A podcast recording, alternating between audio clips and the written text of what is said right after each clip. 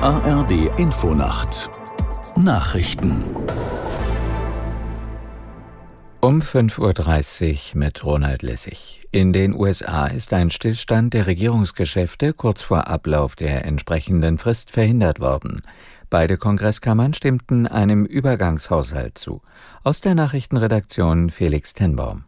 Nach dem Repräsentantenhaus gab auch der Senat in der Nacht grünes Licht für den Kompromissvorschlag.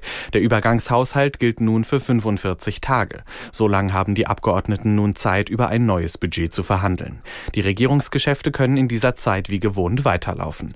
In dem beschlossenen Kompromiss sind keine weiteren Finanzhilfen für die Ukraine enthalten. Ein Zugeständnis des Republikanerchefs im Repräsentantenhaus McCarthy an parteiinterne Kritiker, die den Übergangshaushalt bis dahin blockiert hatten.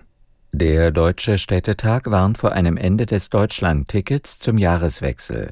Hauptgeschäftsführer Dedi sagte den Funke-Medien, die Blockadehaltung von Bundesverkehrsminister Wissing in der Finanzierungsfrage sei inakzeptabel.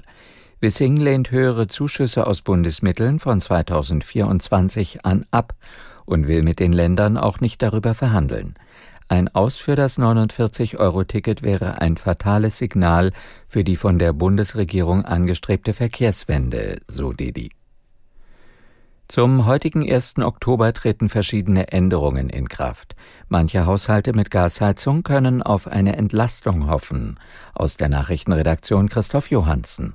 Zwei Gasumlagen werden auf Null abgesenkt, nämlich die sogenannte Regelenergieumlage und die Konvertierungsumlage. Nach Angaben des Vergleichsportals Verivox sinken die Gaskosten eines Musterhaushalts damit um rund 5 Prozent. Dies geschieht aber nicht automatisch. Wer profitieren möchte, muss oft den Anbieter wechseln. Und Kunden der Deutschen Bahn müssen von heute an beim Kauf von Spartickets im Reisezentrum eine Mailadresse und eine Mobilfunknummer hinterlegen.